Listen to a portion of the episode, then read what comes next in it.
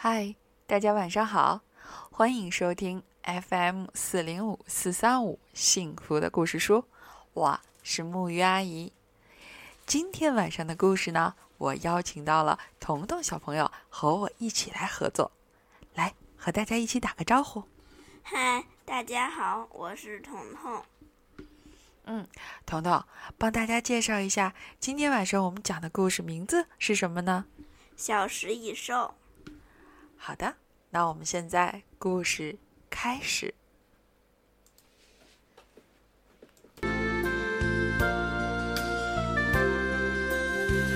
从前有两只小食蚁兽，个头大的是哥哥，个头小的是弟弟。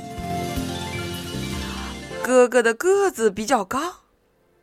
长着长长的鼻子和毛茸茸的大尾巴，弟弟的模样嘛，嗯，反正他是哥哥的弟弟了。弟弟很崇拜自己的哥哥，他梦想着有一天能像哥哥那样，帮蚂蚁们当杂耍，还可以做出很高很高的塔。弟弟常常想。要是自己也和哥哥一样能干，那该有多好啊！哥哥常常带着弟弟一起玩，他总是对弟弟说：“好好看着呀，跟我学，总有一天呢，你也会跟我一样聪明、勇敢又强壮的。”不过有时候。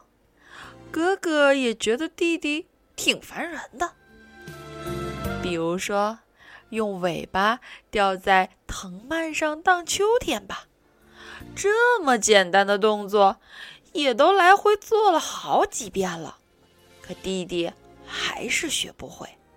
哥哥不耐烦地说：“你能不能不要把你的嘴巴拱得那么高啊？”这天。哥哥正做着平衡练习呢，弟弟也在一边跃跃欲试。他不时地探头探脑，摩摩拳擦掌。看着点儿，你这个笨手笨脚的家伙！你这样晃来晃去的，是想让我摔下去吗？哥哥终于忍不住叫了起来。果然，话还没说完呢。兄弟俩就纠缠着摔到了地上。你别再跟我学了，行不行啊？哥哥冲着弟弟大声嚷嚷着：“走开，走开！”哼，我去找我的朋友玩去了。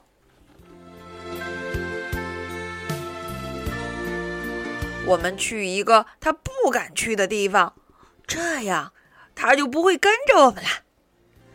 哥哥对他的朋友水豚和球鱼说：“哦，我想到了，我们去大安山吧。”“我可以和你们一起去吗？”弟弟问道。哥哥说：“那怎么行呢？你太小了。”哥哥和他的朋友们跳过一根又一根的大大的圆木头。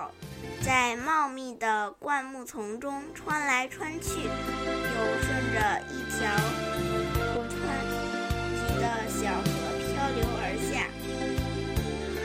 然后他们跳过了一个深深的峡谷。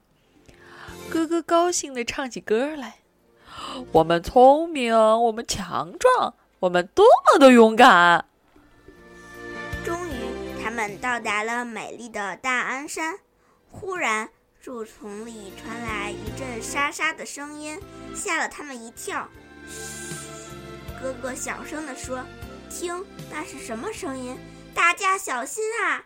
弟弟大声喊道：“哦，原来是那个讨厌的小家伙跟来了。”哥哥松了口气，冲着弟弟叫道：“快点走开！”突然。嗷呜！一声巨吼，一只豹子从草丛中跳了出来。水豚慌忙地钻进了一个地洞里，球鱼把自己卷成了一个球。原来它的身上有硬硬的壳呢。这下就只剩下哥哥了，他怎么也找不到可以躲的地方。完了，我的鼻子太长了，我的尾巴太大了，救命啊！天啊，我该怎么办啊？就在这时，一个身影从树上荡了过来。啊，原来是弟弟！快点啊，哥哥，快跳上来啊！弟弟大声地叫道。终于，他们脱险了。你真是世界上最勇敢的弟弟！哥哥给了弟弟一个大大的拥抱。嘿，他问道：“你是怎么学会用树藤荡秋千的呢？”是你教我的呀，弟弟说：“我一直都把你都把哥哥做当做榜样的嘛。”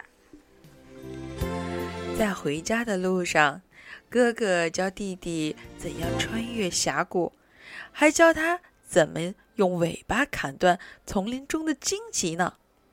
后来弟弟实在累得走不动了，哥哥就把他背起来，朝回家的方向走。哥哥的心里充满了自豪，因为自己有一个这么聪明、强壮又勇敢无比的弟弟。从那以后，不管哥哥和朋友们去哪里。也都要带上弟弟，是的，任何时候都会带上他哦。好啦，关于小食蚁兽兄弟的故事呢，今天就到这里了。彤彤，让我们一起和大家说晚安，好梦。